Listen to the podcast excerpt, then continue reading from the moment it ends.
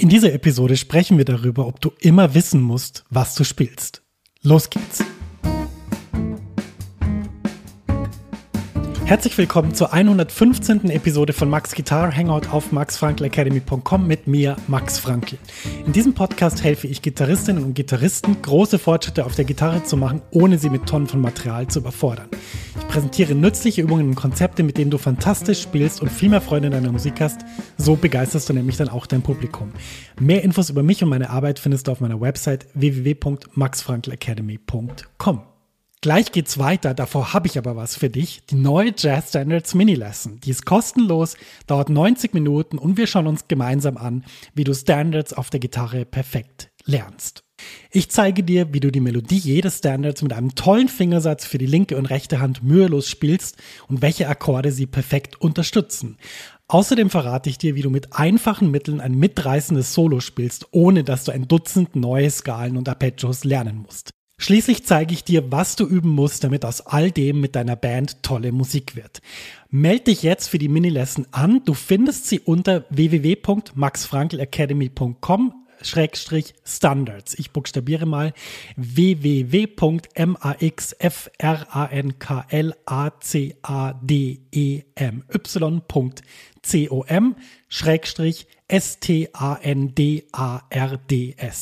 Du findest natürlich diesen Link auch in den Show Notes. Viel Spaß mit dieser Mini-Lesson und jetzt geht's weiter im Podcast. Herzlich willkommen zu dieser Episode. Schön, dass du mit dabei bist. Ja, heute müssen wir mal über ein Thema reden, wo, ja, wie soll ich sagen, wo ich denke, dass einfach zu wenig drüber gesprochen wird weil wir in so einer Welt leben, zumindest kommt mir das so vor, ähm, wo einem so viele Leute erklären, wie was funktioniert. Also man muss nur YouTube aufmachen oder auch zum Beispiel Podcasts hören. Ich hoffe, in diesem Podcast geht es dir nicht so. Äh, Podcasts hören, YouTube aufmachen, ähm, überall. Man kriegt Unterricht, man kriegt Lessons, man kriegt Input, man kriegt, spiel das über das, spiel das über das, dann klingt das und so weiter. Und ich habe mir neulich mal Gedanken gemacht über dieses Thema und der Anlass war, dass ich jemandem was geschickt habe, was ich aufgenommen habe, so ja, so mal nebenbei, was habe ich mal was aufgenommen und dann verschickt. Und dann sind wir so drauf zu sprechen gekommen und dann habe ich so gesagt, du ich habe keine Ahnung, was das ist. Äh, ich weiß es nicht. Und dann hat er so gesagt, hä, wieso, du weißt es nicht? Ähm, wieso weißt du denn nicht, was du da gespielt hast? Ich, ich habe das einfach gespielt, ich habe mir nicht überlegt, was das ist.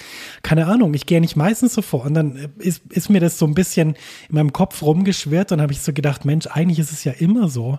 Wenn ich schreibe, wenn ich komponiere, ich weiß ja eigentlich selten am Anfang, was das genau ist. Also ich finde halt irgendwas, was mir gefällt und dann baue ich das aus. Und natürlich, wenn ich es dann analysiere und mir genauer anschaue, irgendwann weiß ich dann natürlich schon, was das ist. Aber so ganz am Anfang, so dieses initiale Gefühl, ich spiele hier irgendwas und das gefällt mir, ich weiß meistens nicht, was das ist.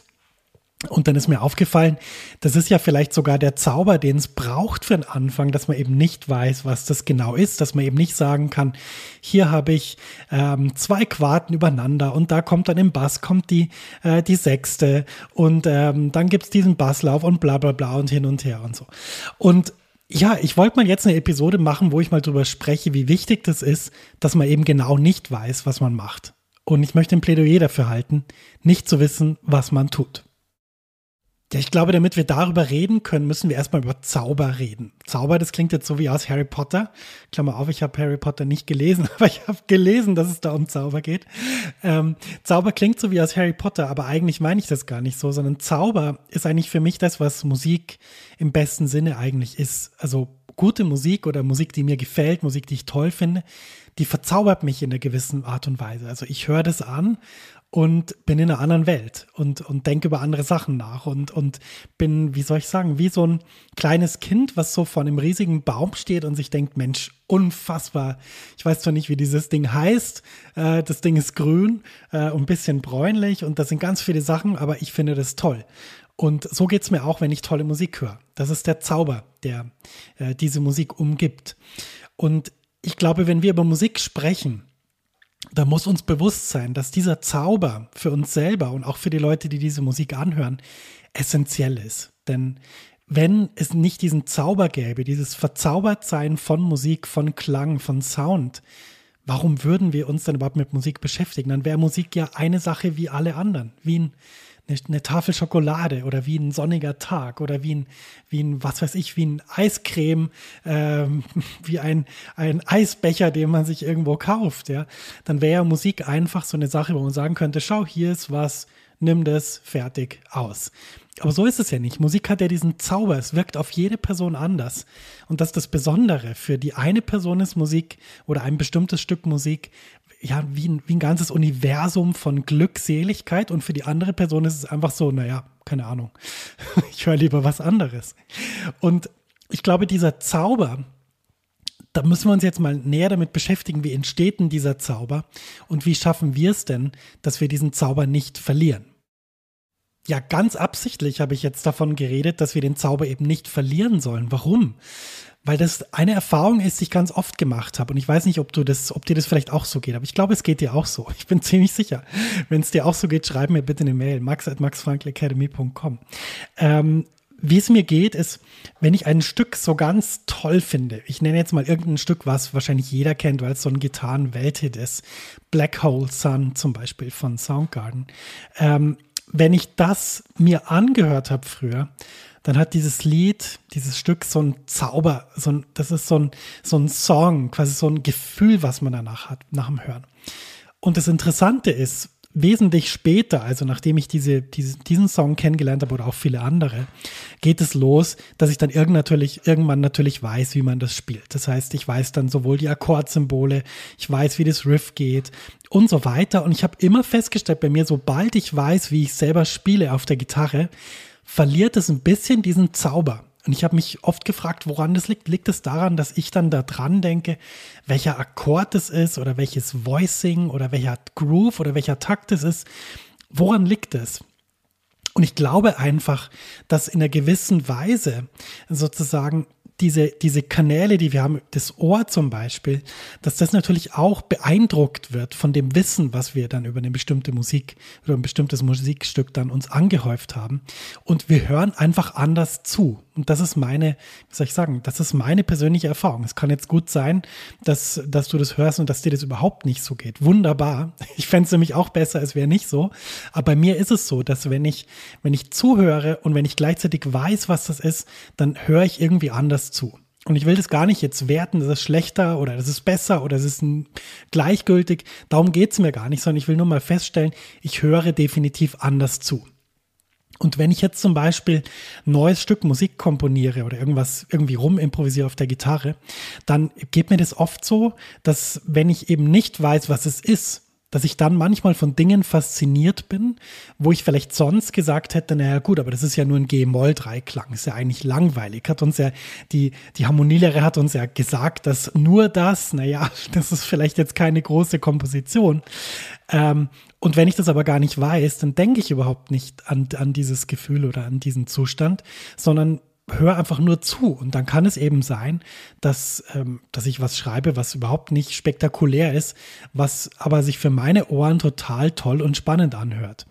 Und ich weiß nicht, ob dir das auch so geht. Vielleicht denkst du kurz mal drüber nach, vielleicht pausierst du den Podcast mal schnell und überlegst mal, ob das vielleicht bei dir sogar ähnlich ist. Weil ich glaube nämlich, dass ich nicht der Einzige bin, der so empfindet. Und deshalb nimm dir jetzt mal kurz Zeit und denk mal über diese Sache nach, wie das genau bei dir ist. Wenn wir jetzt mal nämlich wieder zum Spielen von Musik kommen, also zum Beispiel zum Improvisieren, wenn wir über irgendwelche Akkorde improvisieren, jetzt ist da auch die Frage, die ich mir gestellt habe, weiß ich denn in jedem Moment auf der Bühne zum Beispiel, wenn es richtig gut läuft, weiß ich denn, was ich da gerade spiele? Und meine Antwort ist nein, ich weiß es nicht. Und jetzt könnte man natürlich sagen, wieso? Du weißt doch, dass das ein Dreiklang, du spielst gerade einen Dreiklang über den anderen Akkord, du spielst gerade keine Ahnung was. Ähm, keine Ahnung, ich mache irgendein Beispiel. Ich spiele gerade B-Dur, also BDF, die, die drei Töne und äh, ich, ich habe gerade einen, was weiß ich, habe gerade einen ähm, Ass Major 7 und dann weiß ich doch, das ergibt doch zu dem Ass Major 7 bestimmte Tensions, dann dieser B3, B-Dur Dreiklang.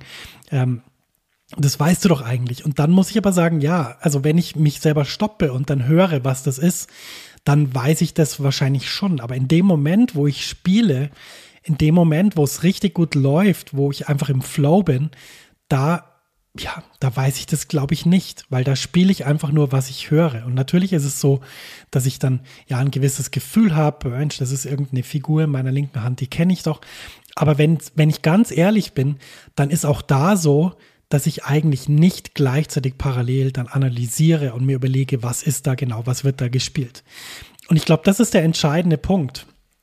Weil natürlich kann man im Nachhinein alles analysieren, wenn man will. Man kann auch in jedem Moment wissen, welchen Ton man gerade spielt, wenn man sich halbwegs gut auf dem Griffbrett auskennt.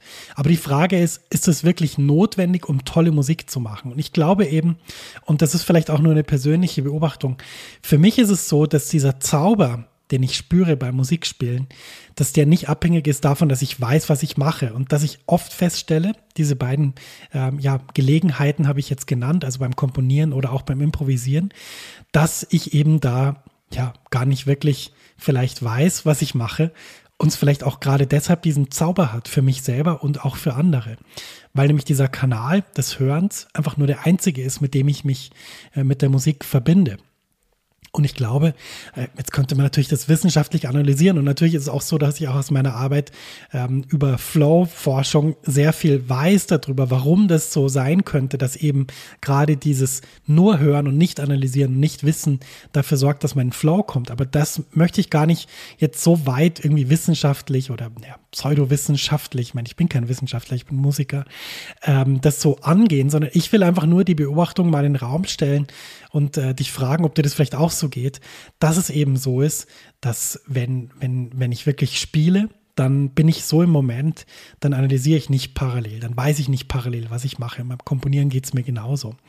Und ich glaube, was wir jetzt machen können für diese Podcast-Episode, ist uns einfach vorstellen, wo finden wir diesen Zauber? Und findest du den überhaupt? Kennst du dieses Gefühl? Und wenn du das Gefühl kennst, wunderbar, dann such doch nach diesem Zauber, wo du einfach nur hörst und nicht analysierst gleichzeitig und sozusagen da dafür sorgst, dass du voll in der Musik bist und dass es dir richtig, richtig gut gefällt. Denn das ist wirklich das Einzige, glaube ich, was man machen kann, damit es einem gut geht beim Musikspielen, dass, dass man wirklich drin ist und dass es einem richtig, richtig gut gefällt. Ich glaube, das ist die beste Sache, die man für sich selber da machen kann. In dem Sinn, denk mal über das nach. Würde mich freuen, wenn diese heutige Podcast-Episode bei dir da ja eine gewisse, eine gewisse, ja, wie soll ich sagen, eine gewisse Goldader freilegt, dass du denkst, Mensch, ja, stimmt, Max hat, glaube ich, recht. Ich muss schauen, dass ich diesen Zauber mehr spüre, dass ich diesem Zauber näher komme. Würde mich sehr, sehr freuen. Und ja, ansonsten sehen wir uns in der nächsten Episode dieses Podcasts wieder. Der Podcast ähm, ist eine Sache, die mir unglaublich Spaß macht und ich freue mich riesig, dass du dabei warst, dass du zugehört hast. Und ähm, ja, in dem Sinn wünsche ich dir natürlich alles, alles Gute auf der Gitarre.